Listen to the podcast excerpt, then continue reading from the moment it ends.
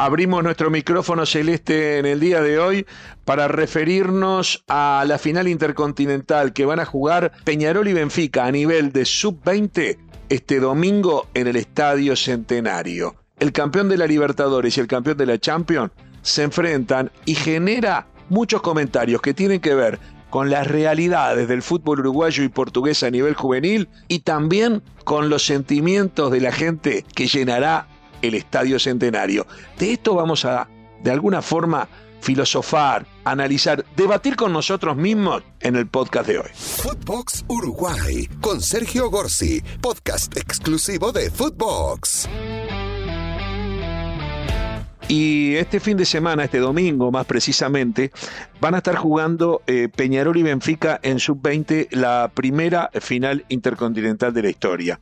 Y aquí quiero apuntar a dos temas que me parece que son interesantes. Por un lado, la importancia que en Uruguay se le ha dado a este partido y la importancia que yo creo que de verdad tiene.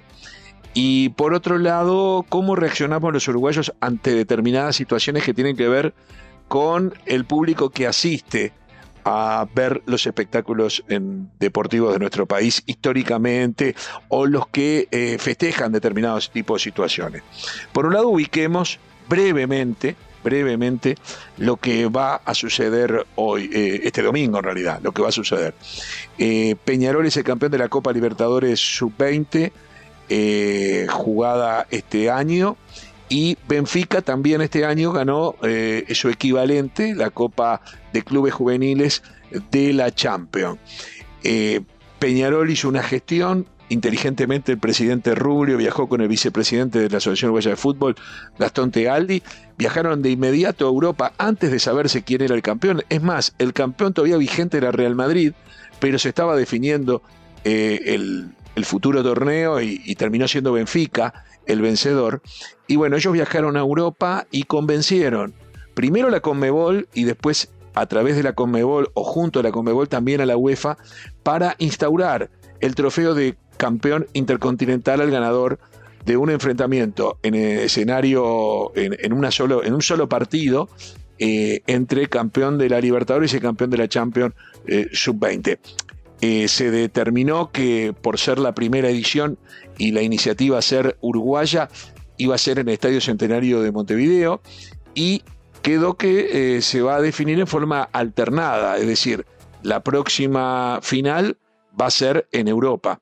Me queda la duda de cómo van a solucionar el tema de que en Sudamérica se juega cada dos años y en Europa se juega todos los años. No sé en ese sentido si van a tomar alguna decisión a nivel de UEFA, si UEFA va a ponerle campeón de ese año, como acá venía Real Madrid a ser campeón, pero al final salió Benfica, le toca a Benfica, o si generará alguna especie de semifinal entre los dos campeones.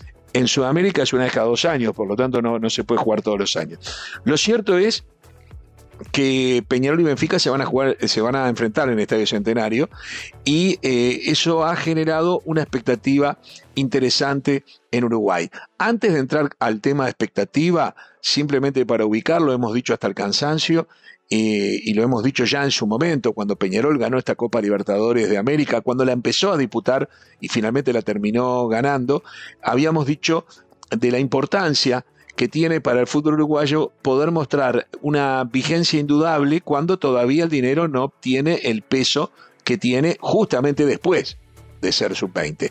Fíjense que de las seis Copas Libertadores que se han jugado, eh, un solo país ganó dos y es Uruguay, Nacional en 2018 y Peñarol en 2022, pero además de todo eso, eh, Uruguay ha conseguido cuatro finalistas, cuatro finales de las seis jugadas, una de Peñarol, una nacional, pero también defensor de George Andarrascaeta y el Liverpool de Nicolás de la Cruz, hoy figuras, uno en River Argentino, otro en Flamengo, y ya ganadores de la Copa Libertadores de Mayores. Bueno, eh, los cuatro equipos uruguayos han conseguido situaciones de privilegio y han jugado finales. De hecho, eh, el fútbol uruguayo es el eh, más laureado en materia de clubes juveniles en estas seis ediciones que se han jugado hasta ahora y que por supuesto son de esta última década. En el caso europeo se da un hecho similar con el tema del fútbol portugués, porque se han jugado ocho Champions y el país que ha conseguido más finalistas es justamente Portugal, a través de sus dos grandes equipos, Benfica y Porto. Ambos han logrado el título, de hecho Benfica es el actual campeón, pero a su vez eh, han estado representados en cinco de las ocho finales. O sea, el fútbol uruguayo quien más finalistas tiene, el fútbol portugués quien más finalistas tiene en los torneos continentales de clubes, que coincide con lo que había sido el fútbol uruguayo en los primeros años de la Copa Libertadores de Mayores, en los primeros 30 años, casi 40 años, digamos del siglo XX, eh, en Copas Libertadores de Mayores, y coincide también con la importancia que tuvieron Benfica y Porto, sobre todo Benfica, en el siglo pasado también a nivel de Champions. Hoy es impensable pensar que Peñarol o Nacional puedan ganar una Copa Libertadores de América, como también es impensable que la puedan ganar Benfica y Porto una Champions. Y, bueno, eso habla de lo que eh, significa el tener una población pequeña, más grande Portugal, pero sigue siendo pequeño al lado de su vecino,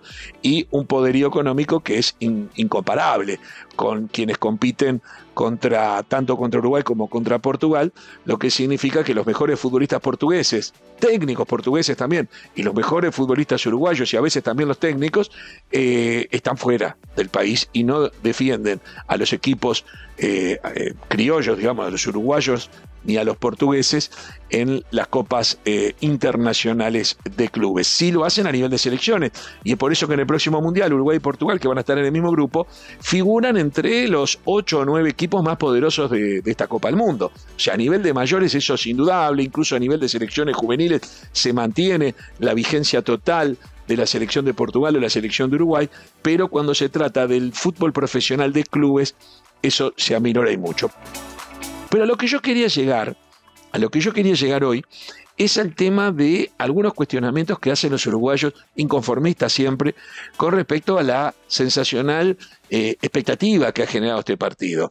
Eh, se augura que va a ser un estadio prácticamente lleno, un estadio centenario prácticamente repleto para ver esta final eh, sub-20 y se dice, bueno, en otro país esto no, pasaría, este, en otro país esto no se le da trascendencia, esto debe ser porque no le ganamos a nadie y un montón de situaciones más que hablan de un inconformismo que realmente me resulta, por sobre todas las cosas, eh, con falta de fundamentos. Acá no se trata de que el fútbol uruguayo eh, haya ganado o perdido algo. También es cierto que Nacional en 2018, cuando jugó la final de la Libertadores contra Independiente del Valle, llevó 35.000 personas al Estadio Centenario. Pero no se trata de que no ganamos nada y es por eso que va la gente. En Uruguay la gente está mal de la cabeza. Hay que entender, dejando de lado los cuadros chicos que no tienen capacidad, que no tienen hinchas eh, con, en la cantidad suficiente para marcar una diferencia. Nacional y Peñarol llevan en cualquier partido 20, 25 y 30 mil personas, en cualquier partido. Para comparar con Buenos Aires, sería como que Boca y River jugasen cada partido de su vida con 350 mil personas en las tribunas. Me podrán decir, se llena el Monumental, se llena la Bombonera. Pregunto, para los que saben, ¿sería que si se ponían a la venta 350 mil entradas también se vendían? No sé.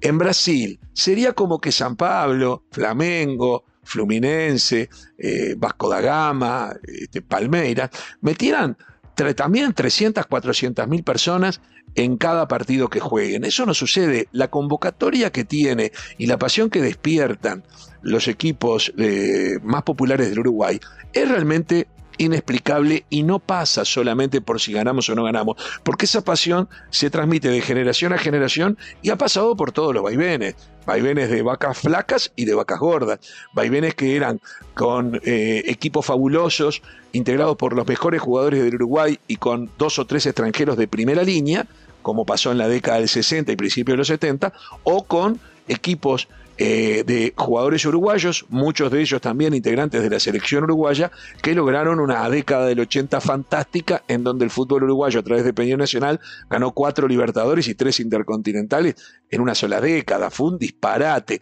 pero también ahí generaban, por lógica, grandes convocatorias, por ejemplo, los eventos juveniles. El fútbol uruguayo organizó el Sudamericano Juvenil del año 1979 y llenó el estadio cada vez que jugaba la selección uruguaya. En Uruguay se jugó un mundial universitario, a ver si me entienden, universitario. Uruguay en la semifinal con Paraguay metió 70.000 personas, pero lo más grave, nos ganó Paraguay. Y en la final se volvió a llenar el estadio. La final la jugaban Paraguay y Corea del Sur. Y se llenó el estadio porque había 10.000 paraguayos en la tribuna América y en el resto del estadio éramos todos uruguayos que fuimos a hinchar por Corea de mala onda que tenemos nomás, porque estábamos calientes que nos había ganado Paraguay. Pero acá en el, Uruguay se llenó el estadio para ver Racing Celtic, la final del mundo del 67, la final de la Libertadores entre Estudiantes y Palmeiras del 68, ambas ganadas por los equipos argentinos. Eh, se llenó para ver Independiente Colo Colo, la final de la Copa Libertadores del 73. Eh, que ganó también Independiente, la final de la Libertadores que ganó Boca en el 76 contra Cruzeiro de Belo Horizonte, la final de Flamengo Cobreloa en el 81 que ganó Flamengo, nadie podía decir que se llenó el estadio para ver Flamengo Cobreloa porque los uruguayos no ganaban nada, porque es mentira. Peñarol salió campeón en el 82 y Nacional en el 80, o sea, en el medio Peñarol y Nacional eran campeón del mundo, o fue uno y iba a ser el otro unos meses después, y en el medio jugó Flamengo con Cobreloa y el estadio se llenó. También, como siempre, de contras, ahí éramos contra los brasileños y hinchábamos por Cobreloa. Pero en definitiva, hay algo que despierta en el uruguayo unas ganas de ir a ver determinado tipo de eventos eh, fuera lo normal. Por eso yo digo que hay un inconformismo que a mí me preocupa, porque siempre nos quejamos de lo malo, pero también nos quejamos de lo bueno. Y cuando hay algo que es bueno, que sería esta convocatoria, le estamos buscando la vuelta para minimizarlo. Ah, sí, vamos porque, porque no le ganamos a nadie. Mentira. Eh, cuando Uruguay festeja un campeonato juvenil, nosotros decimos somos los únicos que lo festejamos. De después vemos que lo festejan otros y decimos, ah, viste, ya no le ganamos a nadie, ganan otros. Es siempre ese tipo de argumentos lo que me hace pensar que en Uruguay Tal vez uno de los secretos de la grandeza del fútbol uruguayo sea también este inconformismo que estoy criticando.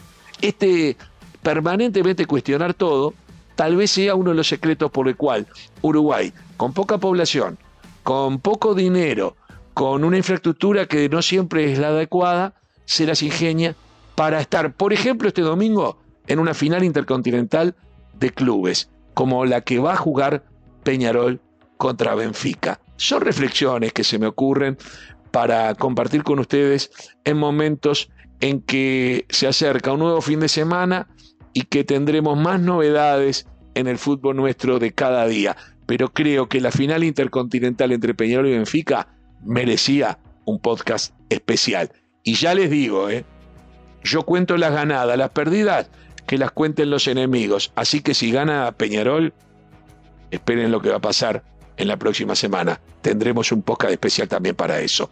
Señoras y señores, cerramos el micrófono celeste del día de hoy. Esto fue Footbox Uruguay con Sergio Gorsi, podcast exclusivo de Footbox.